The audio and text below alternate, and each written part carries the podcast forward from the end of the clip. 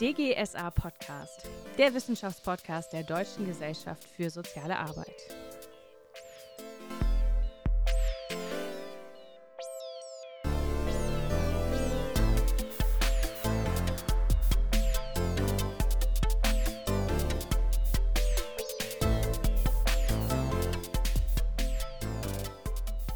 Hallo und herzlich willkommen zur heutigen Folge des neuen DGSA Podcasts.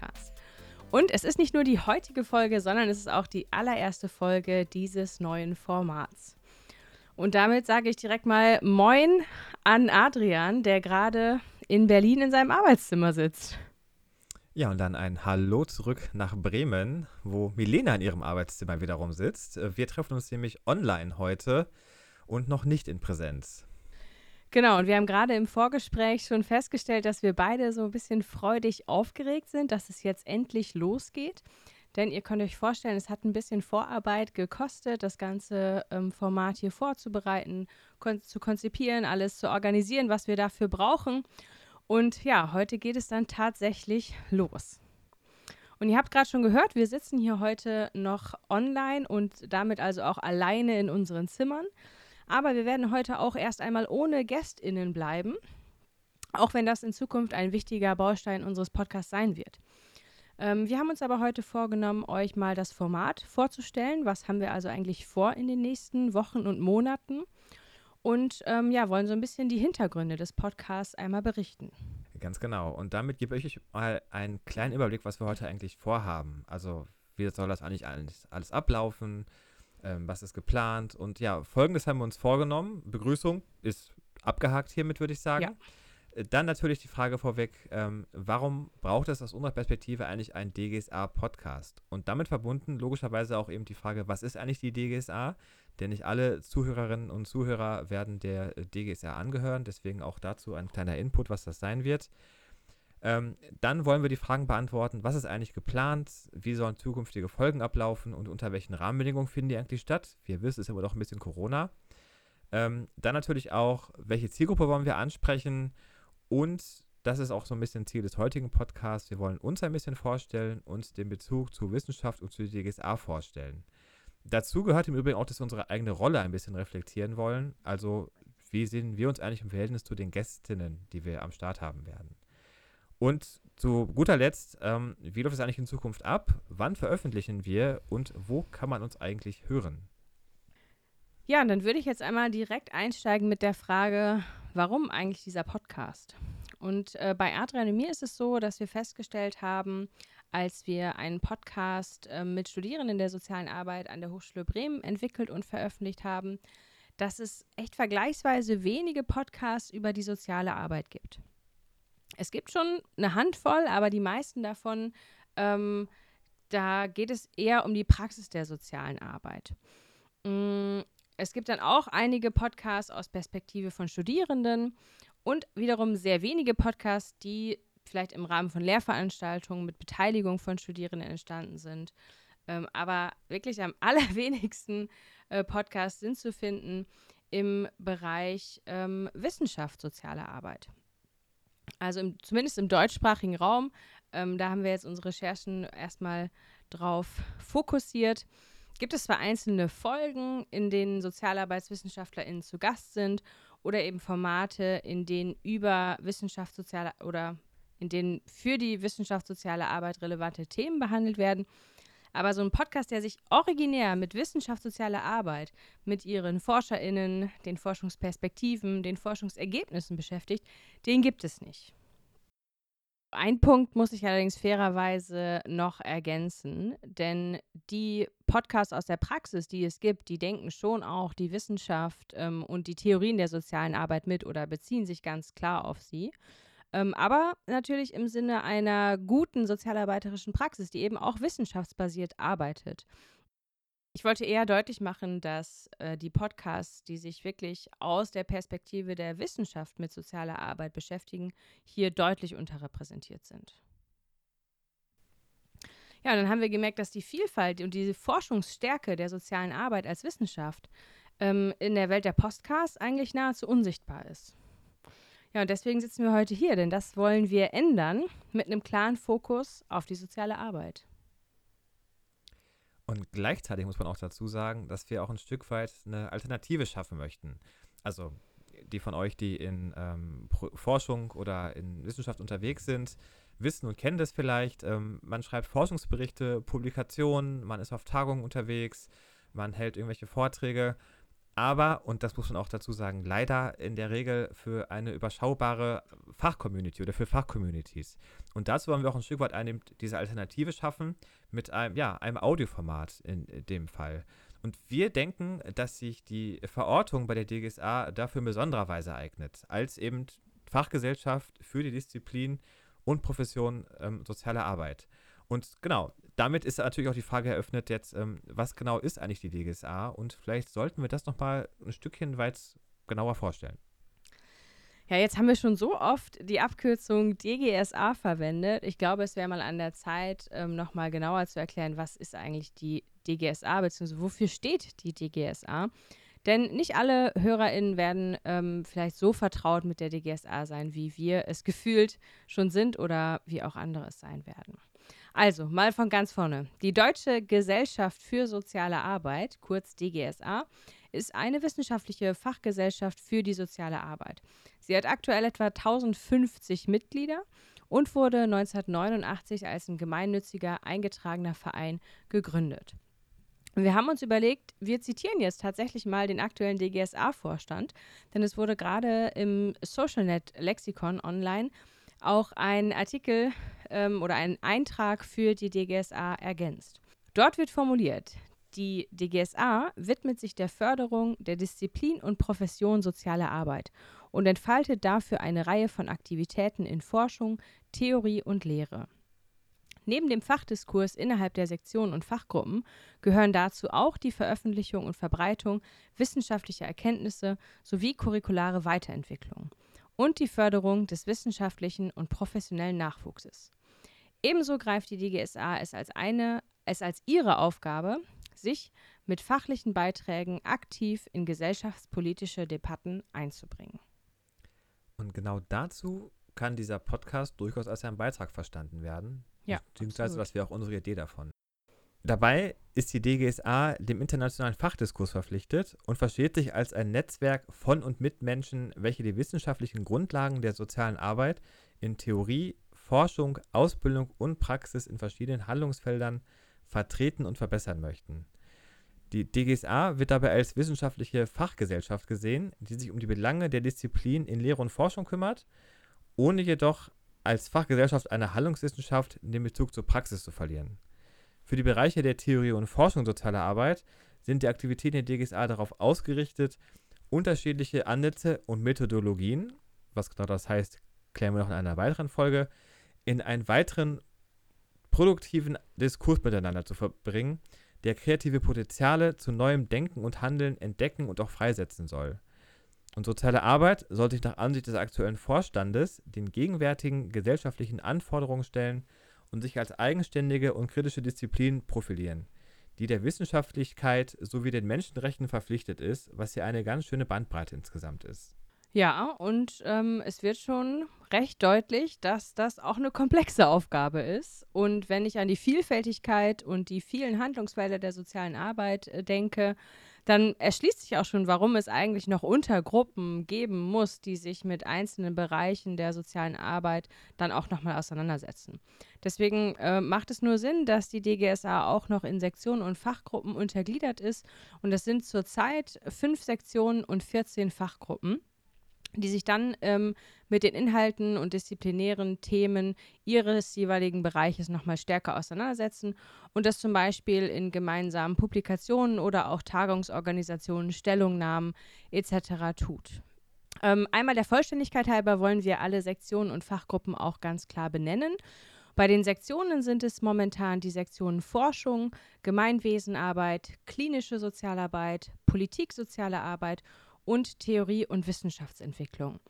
Und bei den Fachgruppen sind es in alphabetischer Reihenfolge die Fachgruppen AdressatInnen, NutzerInnen und Nichtnutzung sozialer Arbeit, Case Management, Digitalisierung, Ethik, Flucht, Migration, Rassismus und Antisemitismuskritik, Gender, internationale soziale Arbeit, die Netzwerk AG Soziale Arbeit, sozial-ökologische Transformation und Klimagerechtigkeit, soziale Arbeit in Kontexten des Alterns, soziale Arbeit in der Lehre, Sozialwirtschaft, Sport und Bewegung und Promotionsförderung.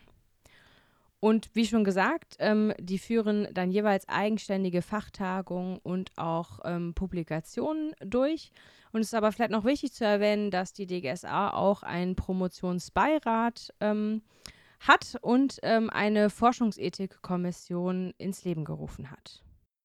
Und neben diesen ganzen Fachgruppen und Sektionen, die ja sehr breit aufgestellt sind, gibt es immer sozusagen aktuelle Themen der DGSA. Das spiegelt sich dieses Jahr dann zum Beispiel in der Jahrestagung wieder, die unter dem Motto steht: Geteiltes Wissen, Wissensentwicklung in Disziplin und Profession sozialer Arbeit. Das ist was, was dann mit den Jahrestagungen regelmäßig wechselt. Und daneben gibt es auch noch Publikationen, die sozusagen im Namen der DGSA herausgegeben werden. Das sind dann in der Regel Sammelbände. Und um mal Beispiele zu nennen, die letzten beiden waren Politische Praxis und soziale Arbeit und Forschungsethik in der sozialen Arbeit. Darüber hinaus gibt es auch digital regelmäßig Veröffentlichungen. Dafür gibt es den Blog der DGSA und erreichbar unter blog.dgsa.de. Und wenn ihr noch mehr Informationen zur DGSA in Gänze haben wollt, dann findet ihr weitere Informationen unter dgsa.de. Ja, das war einmal so unser Infoblog zu, was ist eigentlich die DGSA und was zeichnet sie aus? Mm, wir haben uns jetzt vorgenommen, über die Rahmenbedingungen dieses Podcasts zu sprechen. Also konkret, wie werden wir das Ganze gestalten? Erst einmal zu Beginn wir sind ganz klar noch in der Entwicklungsphase. Wir sind, ähm, wir haben zwar ein Konzept, das wir aber äh, gerne weiterentwickeln möchten. Ähm, das heißt, es ist noch nichts in Stein gemeißelt. Auch die Inhalte der kommenden Folgen sind noch in Planung. Und deswegen auch hier der klare Aufruf an alle Mitglieder der DGSA in den Fachgruppen und Sektionen. Diese sollen mitreden, die sollen mitgestalten können ähm, und ja, dürfen sich gerne bei uns melden, um auch Themen und Folgen mitzugestalten. Ich muss jetzt gerade an ähm, Hans Thiersch denken, der ja sagt, ähm, strukturierte Offenheit ist ein Merkmal der Prozessgestaltung in der sozialen Arbeit. Und ich würde sagen, das trifft auch ganz klar auf diesen Podcast zu. Absolut. Was steht aber schon fest in den Planungen? Äh, ganz klar, die Themen aus Wissenschaft und Forschung sozialer Arbeit werden im Fokus stehen. Und wir wollen auch die Reichweite für diese Themen erhöhen. Denn, das haben wir zu Beginn schon gesagt, in der Podcast-Welt sind diese Themen, die Stimmen aus der Wissenschaft sozialer Arbeit, nahezu unsichtbar bzw. unhörbar. Und was ja auch schon erwähnt worden ist, also wir beide, also Milena und ich, die als die Moderatorinnen der Folgen ähm, sind, wir sind aktuell zwar alleine, laden aber regelmäßig spannende GesprächspartnerInnen ein, die uns dann von Erfahrungen in der Wissenschaft und Forschung sozialer Arbeit berichten sollen. Also sozusagen gestalten wir den Rahmen und sorgen dafür, dass die Stimmen anderer Menschen gehört werden und geben ihnen und ihren Themen damit einen Raum in der Podcast-Welt. Und das kann jedes Mal ein Stückchen anders aussehen. Also mal stellen wir gemeinsam mit Gästinnen ein aktuelles Forschungsprojekt vor, mal sind ProfessorInnen mit ihren Lehr- und Forschungserfahrungen der letzten Jahre oder auch sogar der letzten Jahrzehnte dabei. Und beim nächsten Mal wiederum könnte dann ein Konzept oder eine Methode der sozialen Arbeit im Fokus stehen und natürlich auch nicht zu vergessen, deswegen haben wir sie auch gerade einmal ausführlich genannt, die Sektionen und Fachgruppen der DGSA sind auch herzlich eingeladen, Inhalte einzubringen und ihre Forschungsaktivitäten und Themen natürlich auch bei uns vorzustellen. Und dann werden in Zukunft unsere Folgen eigentlich auf allen gängigen Podcast-Plattformen verfügbar sein. Äh, zusätzlich sind aber auch alle Folgen auf der Homepage der DGSA zu finden unter podcast.dgsa.de. Wenn ihr dann diese Seite aufruft, werdet ihr dort nicht nur unseren Podcast finden, sondern auch noch einige Begleittexte zu den einzelnen Folgen. Darin sind dann enthalten zum Beispiel Hintergrundinformationen oder auch Literaturverweise, weiterführende Links und Informationen und auch Transkripte der Folgen. Ja, wichtig ist uns auch, dass äh, das hier kein ich sag mal, steifer Wissenschaftspodcast werden soll, sondern wir wollen auch die Person hinter der Forschung ein bisschen kennenlernen ähm, und ein, ja, ein informelles Kennenlernen ermöglichen. Und deswegen sprechen wir euch zum Beispiel gerade auch per Du an und würden das auch gerne so fortführen. Und für dieses informelle Kennenlernen wollen wir zum Beispiel auch die Stimmen und Statements von unseren DGSA-KollegInnen immer wieder mit einfließen lassen. Und sofern ihr gerade zuhört, Dafür werden wir euch immer wieder zum Beispiel am Rande von Tagungen ansprechen. Zu unserer Rolle vielleicht an der Stelle nochmal ganz kurz, auch was Milena gerade schon sagte. Wir sind die ja, ModeratorInnen. Wir sind keine ExpertInnen für alle Themen der sozialen Arbeit. Dafür laden wir eben andere schlaue Menschen ein, die uns sicherlich an der einen oder anderen Stelle inhaltlich voraus sind oder sich eben schon Jahre oder Jahrzehnte lange mit diesen Themen auseinandersetzen. Ja, das sind so unsere bisherigen Ideen und der Planungsstand. Natürlich sind wir im Hintergrund schon in der weiteren Planung ähm, und sind aber auch gespannt, welche Menschen sich jetzt nach dieser Folge bei uns melden werden, um auch ähm, ja, an diesem Podcast-Format mitzuarbeiten, mitzugestalten, äh, eingeladen zu werden, kann man vielleicht sagen. Wir haben uns darüber hinaus auch noch Gedanken gemacht, ja, wen wollen wir überhaupt ansprechen mit diesem Podcast? Wer ist unsere Zielgruppe? Und wir sind zu dem Ergebnis gekommen, dass das eine ganze Menge Menschen sind ähm, oder auch Gruppen. Ähm, und ich möchte mal ein paar nennen an der Stelle. Also einerseits natürlich die Mitglieder der DGSA und ungefähr 1050 Menschen schon mal an der Stelle, die wir hoffentlich dann zu unserer Hörerinnenschaft zählen können. Aber darüber hinaus auch alle Lehrenden, Forschenden und Promovierenden in der sozialen Arbeit. Dann natürlich die SozialarbeiterInnen in der Praxis der sozialen Arbeit, die unsere wissenschaftlichen Erkenntnisse oder die wissenschaftlichen Erkenntnisse, die hier vorgestellt werden, dann in ihre wissenschaftsbasierte Praxis ähm, einfließen lassen können. Dann richtet sich der Podcast an Studierende der sozialen Arbeit, die sich mit den jeweiligen Themen beschäftigen und auseinandersetzen möchten aber auch grundsätzlich alle Menschen, die sich für soziale Arbeit interessieren oder noch darüber hinaus Menschen, die sich für gesellschaftlich, sozialpolitisch, sozialpolitisch und wissenschaftspolitisch relevante Themen interessieren. Aber auch Menschen, die sich für Sozialwissenschaften, also Sozialforschung interessieren. Und ähm, um jetzt nochmal die Ebene zu wechseln, ähm, würden wir uns auch freuen, wenn zum Beispiel politische EntscheidungsträgerInnen insbesondere im Bereich von Wissenschaftspolitik, Forschungs- und Wissenschaftsförderung, Sozialpolitik unseren Podcast hören würden. Dann sind alle Mitglieder und VertreterInnen von anderen Fachgesellschaften, zum Beispiel von angrenzenden Wissenschaftsgebieten, ähm, eingeladen, diesen Podcast zu hören. Und nicht zuletzt Menschen, die sich für Wissenschaftskommunikation interessieren. Denn auch das ähm, ist ein Merkmal dieses Podcast. Wir betreiben Wissenschaftskommunikation. Damit wisst ihr jetzt zumindest, wen wir ansprechen wollen.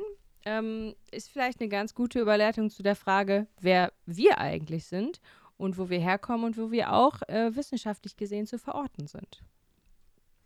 Das ist absolut richtig. Dann sagen wir doch mal vielleicht ein, zwei Worte zu uns selber. Also, wie ihr schon mitbekommen habt, ich bin Adrian, im Ganzen eigentlich Adrian Röske. Ich habe soziale Arbeit im Bachelor studiert, das in Bochum vor einigen Jahren, bin dann nach Berlin rübergegangen, um da dann meinen Master in Praxisforschung in soziale Arbeit und Pädagogik abzuschließen. Ich habe in der Zwischenzeit mich ein wenig in der offenen Kinder- und Jugendarbeit rumgetummelt, bin aber doch recht viel an der Hochschule ähm, und in der Forschung dran geblieben. Inzwischen arbeite ich in Bremen an einem Forschungsinstitut und wir machen Projekte im Bereich Digitalisierung, berufliche Bildung, Partizipation, aber auch sowas wie Stadtteilentwicklung im weitesten Sinne. Und daneben oder währenddessen sozusagen promoviere ich noch mit einer Schnittstelle zur Schulsozialarbeit. Genau, und mein voller Name ist Milena Konrad. Ähm, ich habe auch soziale Arbeit BA studiert, allerdings an der Hochschule in Bremen. Mm, und nach meinem Anerkennungsjahr habe ich mich entschieden für einen Master Soziale Arbeit mit dem Schwerpunkt klinisch-therapeutische soziale Arbeit an der KTO in Aachen. Ich habe ähm, Praxiserfahrungen vor allem gesammelt im Bereich der Eingliederungshilfe und auch in verschiedenen Beratungsstellen für gehörlose und schwerhörige Menschen, unter anderem in Düsseldorf und in Bremen. Jetzt ganz aktuell bin ich äh, wissenschaftliche Mitarbeiterin an der HAW in Hamburg und bin dort hauptsächlich in der Lehre eingesetzt. Ähm, mein Schwerpunkt ist da das professionelle Handeln, ähm, die einzelfallbezogenen Konzepte und Methoden sowie Kommunikation und Gesprächsführung in der sozialen Arbeit. Mein eigenes Promotionsprojekt ist ähm, oder würde ich gerne in diesem Bereich auch ansiedeln, ist aber noch in der Vorbereitung. Das war es jetzt, glaube ich, mal so kurz und knapp, die wichtigsten Eckpunkte. Ähm, aber lass uns doch noch mal ein bisschen weiter ausholen. Ähm, ja, mit, welchem, mit welcher Perspektive wir auch auf dieses Podcast-Projekt schauen. Sehr gerne. Das war auch, finde ich, im Vorfeld einer der spannenderen oder der spannendsten Fragen für diese erste Folge, finde ich, auch sich selbst mal zu vergegenwärtigen, so ein bisschen, wo wir eigentlich herkommen, mit welchem Blick wir eigentlich drauf schauen. Und mein erster Ansatz war im Grunde zu sagen, dass Forschung keine in sich abgeschlossene, ich sag das mal, Bubble sein sollte. Denn ich denke, je mehr Personen, je mehr AkteurInnen man mit dabei hat, desto gezielter kann man auch Erkenntnisse gewinnen und auch desto besser kann man Erkenntnisse am Ende des Tages transferieren. Ja, also wenn wir Forschung nur in einem kleinen Kreis machen würden, glaube ich, wäre das nicht so gewinnbringend, wie wenn man das ja mit mehr Leuten macht. Ich meine, die soziale Arbeit hat eine Menge Bezugsdisziplinen und wenn man mit denen gezielt zusammenarbeitet, ist das, glaube ich, ähm, sehr gewinnbringend für Forschung und Wissenschaft im Ganzen. Ich denke, das Ziel sollte mal so ein bisschen sein, das ist so zumindest meine Idee davon, Wissen weiterzuentwickeln und auch das, was wir über Welt und Menschen so ein Stück weit wissen. Ja, also ich glaube, Forschung und Wissenschaft hat den Auftrag, naja, die Welt im Großen und im Kleinen ein bisschen zu erklären. Ähm, und das ist auch so der Punkt, warum ich denke, dass äh, Forschung immer schön über den Tellerrand hinausschauen sollte. Denn je mehr wir von anderen mitnehmen können, desto besser können wir auch an Wissen gemeinsam arbeiten, würde ich sagen. Ich würde an der Stelle mal gerne so meinen, meinen eigenen kleinen Aha-Moment äh, mal zum Besten geben, den ich bei uns im Institut hatte, als es um das Thema Forschung aus verschiedenen Bereichen ging. Ich meine, ich komme aus der sozialen Arbeit und habe an einem Institut angefangen, was ähm, ja, wo der Großteil oder viele Menschen einfach aus der Informatik kommen. Und man spricht verschiedene Sprachen, könnte man im Grunde sagen. Das werdet ihr wahrscheinlich auch kennen, je nachdem, aus welchem Bereich ihr kommt, dass einfach der, der Wissenschaftston, die Worte, die Sätze, die Art, wie man auf Dinge drauf guckt, unterschiedliche sind. Und dann haben wir bei uns im Institut was, ist mir ein Begriff begegnet, der nennt sich Co-Creation. Und ähm, dann habe ich, glaube ich, ungefähr ein Jahr gebraucht, um zu verstehen, was damit eigentlich gemeint ist. Und irgendwann dachte ich, aha, partizipative Forschung, na, da habe ich schon mal von gehört. Also im Grunde halt Forschung gemeinsam mit Menschen für Menschen. Das ist ja was, was soziale Arbeit ein Stück weit innewohnt, ähm, was in Informatik aber als relativ neuartig gefeiert wurde und auch in der Softwareentwicklung zum Beispiel. Und dann war für mich immer dieser Moment, aha, okay, jetzt verstehe ich, was ihr meint, wenn ihr Co-Creation sagt, also gemeinsames Kreieren mit Personen zusammen. Ähm, und da eben dieses gemeinsame Verständnis zu bekommen, das ist was, was für mich äh, zu Beginn meiner Zeit im Institut ein ziemlicher, äh, ja, eben Aha-Moment war, um eben zu verstehen, okay, manchmal reden wir von verschiedenen Dingen, meinen aber durchaus das Gleiche. Das kann aber extrem hilfreich sein, wenn man diese Perspektiven zusammenbringt, weil natürlich jede Disziplin so ein bisschen einen eigenen Blick darauf hat am Ende des Tages. Und das ist das, wo ich dann ja in Forschung eingestiegen bin. Am Ende könnte man ja sagen, ähm, soziale Arbeit als transdisziplinäre Wissenschaft, das trifft es ja eigentlich ganz gut. Ja, im Endeffekt schon. Zumal, ich meine, wir haben ja auch eben, also zur Informatik haben wir jetzt nicht, sag ich mal, den stärksten Schnittpunkt, aber irgendwie ist er ja auch da. Ja, wir machen was, auch ein bisschen was mit, mit Medien und Digitalisierung inzwischen in der sozialen Arbeit. Und da ist jetzt Informatik nicht ganz so ewig weit von weg. Das ist nochmal auch so, noch so ein Stückchen von mir. Also beruflich bedingt habe ich zu den Kommunikations- und Medienwissenschaften und halt eben noch zur Informatik einen etwas, ähm, ja, etwas äh, engeren Bezug. Ähm, ich selbst habe mich auch lange stärker in medienpädagogischen Gefilden ähm, getummelt, weil ich immer dachte, das liegt mir ein bisschen näher. Aber auch da muss ich dann lernen, okay, Sozialarbeit kann auch da so, ein, so eine wunderbare Brücke sein zwischen verschiedenen Disziplinen und auch in die Medienpädagogik herein. Ich hatte mal mit einer Professorin gesprochen und die gefragt, ähm, also das ist die Angelika Beranek, ähm, und sie gefragt, sag mal, verstehst du dich eigentlich mehr als Sozialpädagogin oder als Medienpädagogin? Und da guckt sie mich an und sagt, nein, weder noch, eigentlich irgendwie auch ein Stück weit auch als beides, weil das eine muss ja das andere nicht ausschließen im Zweifel. Also es kann auch durchaus zusammengehören. Ähm, vielleicht noch kurz zurück zu mir an der Stelle, was mich jetzt eigentlich begleitet hat, ähm, seit ich in der Forschung unterwegs bin oder in der Wissenschaft unterwegs bin. Für mich ist dieses Thema Ungleichheit oder die Ungleichheitsfrage immer so eine stetig begleitende und dann immer im digitalen Kontext, sag ich mal. Also, was ist eigentlich digitale Ungleichheit? Ja, und ich habe einen sehr stark qualitativen Schwerpunkt. Ich meine, ich bin den quantitativen Methoden nicht abgewandt, aber ich merke schon, dieses, das Führen von Interviews, das Durchführen von Gruppendiskussionen oder auch das rekonstruktive Vorgehen, das ist schon was, was äh, am ehesten an mir dran liegt, würde ich sagen. Und was sich dann auch entsprechend methodisch, methodologisch niederschlägt, aber das lagern wir vielleicht für eine andere Folge an dieser Stelle aus. Hm. Vielleicht an der Stelle soweit fürs Erste zu mir. Ähm, und dann würde ich einfach mal den, an der Stelle den Ball zu Milena rüberspielen. Ja, und ich würde vielleicht ein bisschen ergänzen an der Stelle, wo du sagst, es geht um Ungleichheitsfragen, ähm, würde ich sagen, ja, und dann geht es auch immer um Teilhabe und auch darum, Teilhabe zu ermöglichen. Und ähm, mir ein wichtiges Anliegen an der Stelle äh, ist es jetzt und war es aber auch schon früher, wirklich anspruchsvolle wissenschaftliche Inhalte so zu transportieren, dass sie möglichst vielen Menschen zugänglich sind, um damit auch Barrieren zu verringern. Und das kann so ein Podcast auch leisten. Ähm, davon bin ich überzeugt, aber ich glaube, es wird auch eine der Herausforderungen in unseren nächsten Folgen werden. Und dieses Zugänglichmachen, ähm, einfach oder einfacher übersetzen, ähm, schließt natürlich nicht aus, dass wirklich komplexe, anspruchsvolle Forschung stattfindet und diese Ergebnisse auch nicht sofort allen Menschen zugänglich sind. Aber genau das wäre dann ja hier die Aufgabe von Wissenschaft bzw. Wissenschaftskommunikation, diese Inhalte dann zu transferieren und verstehbar zu machen. Und ich glaube, dass es heute auch gar anders gar nicht mehr möglich ist, weil es einfach gerade in Wissenschaftsbereichen sehr viele extrem spezialisierte Personen gibt, die in kleinsten Bereichen forschen und publizieren. Und ich glaube, dennoch sollte es möglich sein, dass auch diese Themen in einem Format wie einem Podcast für ein relativ breites Publikum zugänglich sind.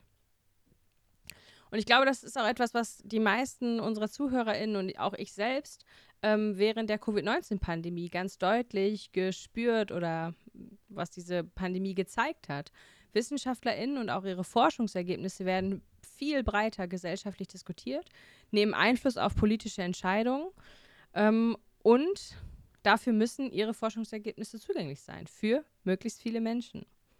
Die berühmtesten Beispiele sind dann wahrscheinlich Christian Drosten ähm, oder auch Mighty Nguyen Kim, ähm, die im deutschsprachigen Raum ja wirklich sehr berühmte ähm, Personen sind, aber auch im Format Podcast ganz stark vertreten sind. Ob wir jetzt explizit genau daran anknüpfen können, ist natürlich die andere Frage, weil die beiden schon eine ganze Weile dabei sind. Das ist jetzt auch nicht unbedingt der Anspruch, würde ich sagen. Ähm, aber es kann, finde ich, die Kraft auch und die Stärke von ähm, diesen Übersetzungsleistungen nochmal deutlich machen.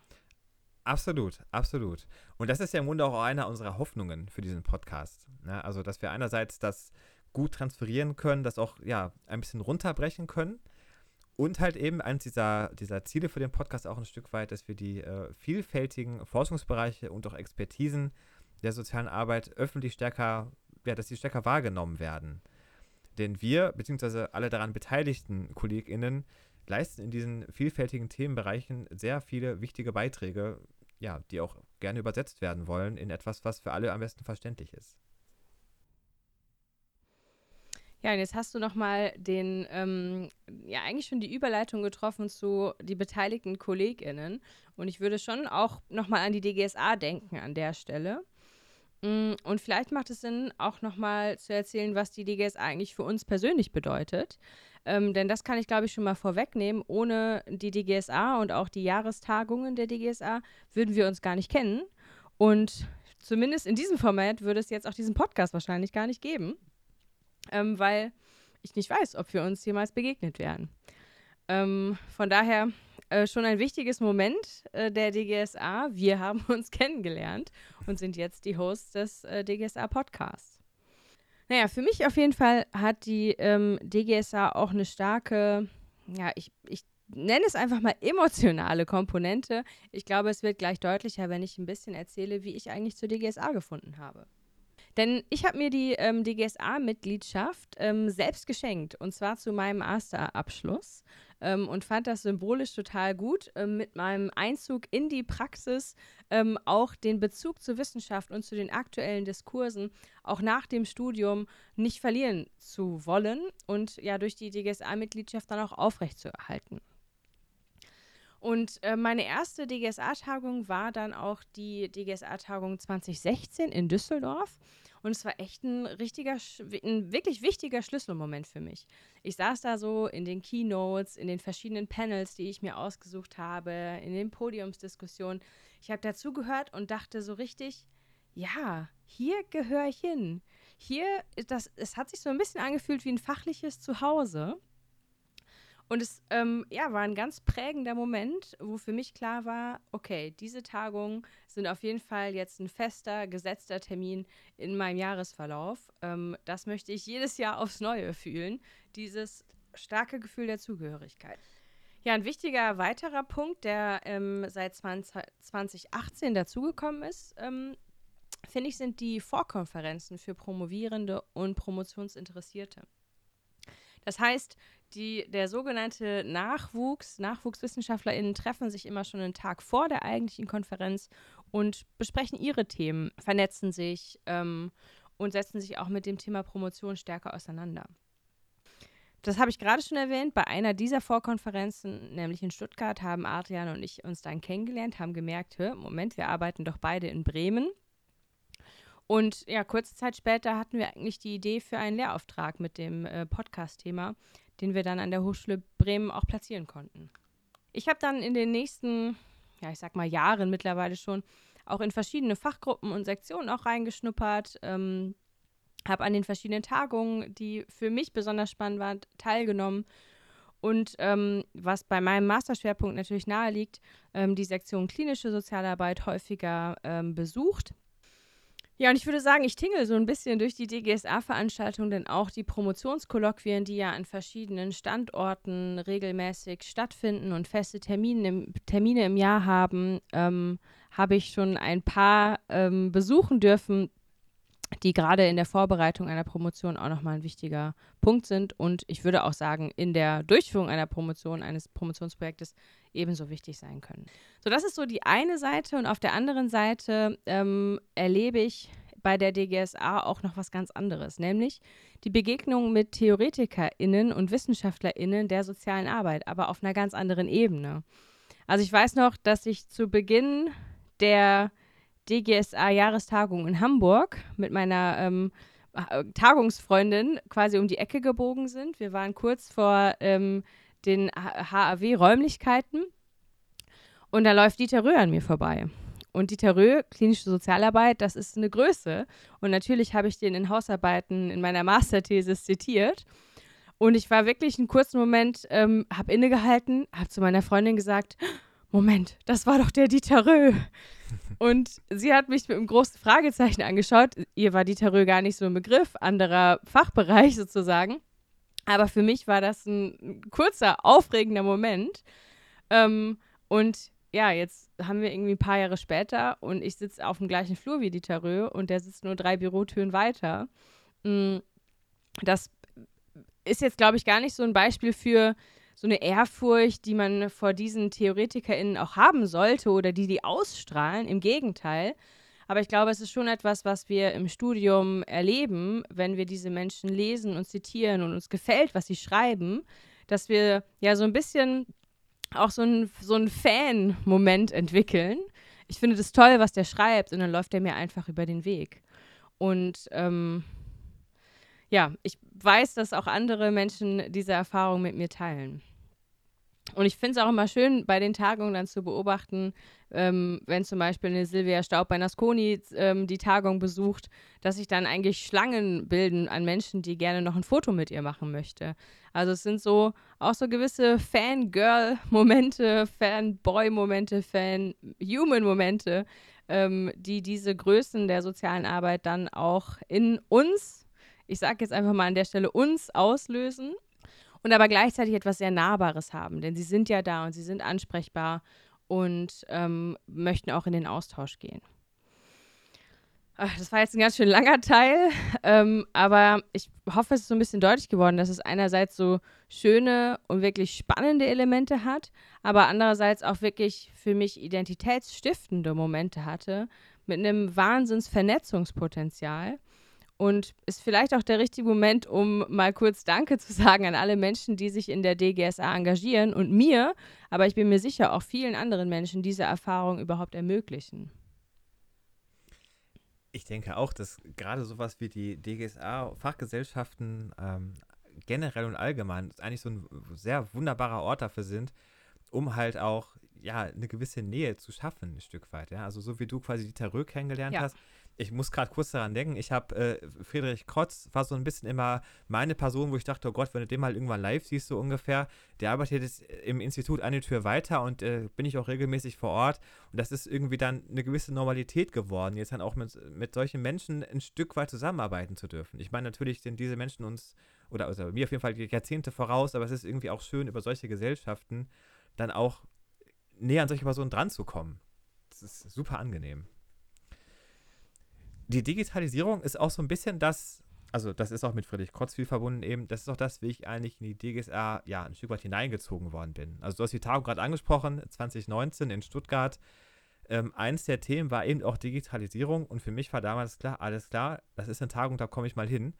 Ich hatte bis dem, zu dem Zeitpunkt eigentlich nicht so viel, ja, nicht so viele Bezugspunkte mehr so zur, zur sozialen Arbeit. Ich meine, ich habe da drin studiert, ähm, habe auch ein bisschen in der Praxis was gemacht, aber habe dann halt eben diesen Schwenk rüber Richtung Wissenschaft und ähm, vielleicht auch Medienbildung und in den Informatikbereich rüber gemacht.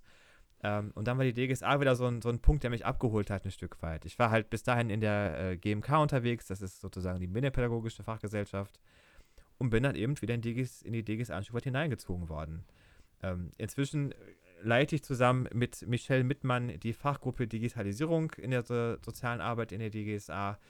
Ähm, und ja, für mich ist die DGSA so ein Stück weit jetzt auch dann der, die Anbindung an den Wissenschaftsdiskurs in sozialer Arbeit geworden. Und auch eben, was ich schon meinte gerade, die Brücke in Sozialarbeit hinein, ja, die dann in meinem beruflichen Alltag manchmal an wenigen Stellen gegeben ist. Also gerade wenn es in einem Forschungsprojekt irgendwie passt, ja, dann ist der Verbindungsgrad zur sozialen Arbeit ein bisschen stärker, aber ansonsten ist es meistens doch eher, ja, sehr rudimentär ausgeprägt, sage ich mal. Und es ist ganz angenehm, jetzt einfach so einen ja, fokussierten Austausch mit Personen zu arbeiten, die entweder ähnliche Perspektiven haben oder an ähnlichen Themen arbeiten. Und man hat aber auch trotzdem die Möglichkeit, gemeinsame oder unterschiedliche Verständnisse miteinander zu diskutieren. Weil auch in der sozialen Arbeit, das habt ihr jetzt sicherlich schon auch raushören können, sind Verständnisse und Perspektiven nicht immer gleich, aber man hat halt eben dann die Chance, innerhalb so einer Fachgesellschaft das ja miteinander zu diskutieren, auch miteinander zu besprechen, was ich als ziemlich wertvoll empfinde. Mhm. Und genau, dadurch ist halt eben auch die zur Forschung ein bisschen stärker geworden und ähm, auch im sozialen Sinne, was wir gerade schon genannt hatten. Ja, wenn ich das jetzt von uns beiden nochmal so Revue passieren lasse, dann merke ich, dass ähm, die DGSA ein ganz schön großer und wichtiger Einflussfaktor sein kann.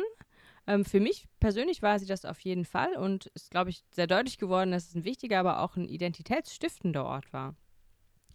Und ich hoffe, dass ja dieser Podcast auch die Sichtbarkeit und die Reichweite der DGSA wirklich mit allem, wofür sie steht und mit allen Handlungsfeldern der sozialen Arbeit, die sie auch widerspiegelt, nochmal erhöhen kann. Und dann ja den Menschen darüber ein Ort des fachlichen Austauschs sein kann ähm, oder auch ein Ort der Weiterentwicklung, so oder oder ja, so wie es bei mir war, ein Ort, der ein auch ein fachliches Zuhause sein kann. Ja, und ich merke, wir haben jetzt echt schon ganz schön viel besprochen. Wir haben aber auch schon ganz schön lange gesprochen. Es fühlt sich ein bisschen an, als würden wir jetzt so einen harten Cut machen. Aber mit Blick auf die Uhr, glaube ich, ähm, ist es Zeit, langsam ähm, zum Ende zu kommen. Ja, ich fürchte leider auch, dass das wahr ist. Wir hatten ja auch eine riesige Agenda heute, haben davon auch einige Punkte zumindest ganz gut anschneiden und andiskutieren können, haben wir schon ein bisschen Ausblick gegeben. Ähm, und dann ist natürlich auch für euch die Info wichtig. Wie erfahrt ihr eigentlich von unseren nächsten und zukünftigen Folgen? Hierfür empfehlen wir euch, und das wollte ich schon immer mal sagen, unseren Podcast zu abonnieren auf der, auf der Podcast-Plattform eurer Wahl. Alternativ oder zusätzlich könnt ihr auch der DGSA auf Twitter oder Instagram folgen, denn da werdet ihr dann regelmäßig über neue Folgen informiert und im Moment planen wir mit vier Folgen pro Jahr, sprich einer Folge pro Quartal. Und wir freuen uns sehr auf dieses Projekt tatsächlich. Auf den Inhalt, auf Menschen, die unserem Podcast beiwohnen werden und natürlich auch auf den Austausch mit euch, den HörerInnen dieses Podcasts. Ja, jetzt kommen wir eigentlich langsam zum Ende, aber ich glaube, ich habe noch was. Mm, wir haben uns nämlich auch vorgenommen, ähm, mit unseren GästInnen in der Zukunft sogenannte Überraschungsfragen zu besprechen. Und ich glaube, es wäre gut so zum Anfang, dass ich dir, Adrian, auch schon mal eine dieser Überraschungsfragen stelle. Also vielleicht auch so ein bisschen sozialarbeiterisch gefragt. Ähm, manch einer möge denken, es wäre zirkulär gefragt. Stell dir doch mal vor, ähm, heute hätten die Ehrenmitglieder der DGSA, Silvia Staub-Bernasconi, Albert Mühlum und Wolf-Rainer Wendt, die hätten unsere heutige Podcast-Folge gehört. Für diejenigen, denen ähm, das jetzt nicht sofort ähm, in den Ohren klingelt, ähm, diese drei Personen sind alle drei ehemalige Vorstandsmitglieder der DGSA oder sogar Gründungsmitglieder. Ähm, also schon wichtige Persönlichkeiten im, äh, in der Geschichte der DGSA. Also, Adrian, was meinst du? Wenn die heute unseren Podcast gehört hätten, was glaubst du, was würden sie über die heutige Folge sagen und über unsere Pläne für diesen Podcast? Das ist mal eine ganz schöne Herausforderung für eine Überraschungsfrage. äh, ich versuche eine kleine Antwort darauf zu finden. Also, alle drei haben Ansätze zu einer Sozialarbeitswissenschaft vorgelegt und auch den Diskurs und das Thema in den letzten Jahren ziemlich stark vorangetrieben. Und ich würde sagen, auch dank der, derer drei haben wir in den letzten Jahren auch immer klarere Konturen dessen gesehen, was Wissenschaft in sozialer Arbeit ausmacht und eben bedeuten kann. Und außerdem, und das muss ich fairerweise dazu sagen, das habe ich vor der Aufnahme nachgeschaut, hat äh, Silva Stolper Koni 2019 in ihrem Werk zur sozialen Arbeit als Handlungswissenschaft einen Teil mit Ist soziale Arbeit zu einfach oder zu komplex, um Theorie und wissenschaftswürdig zu sein, überschrieben. Und ich kann mir also einerseits durchaus vorstellen, dass wir allesamt froh darüber sind, dass wir versuchen, einen kleinen Teil dazu beizutragen und wir vielleicht auch ein Stück weit die Komplexität verringern können und so eben das Ganze ein bisschen handhabbarer zu machen.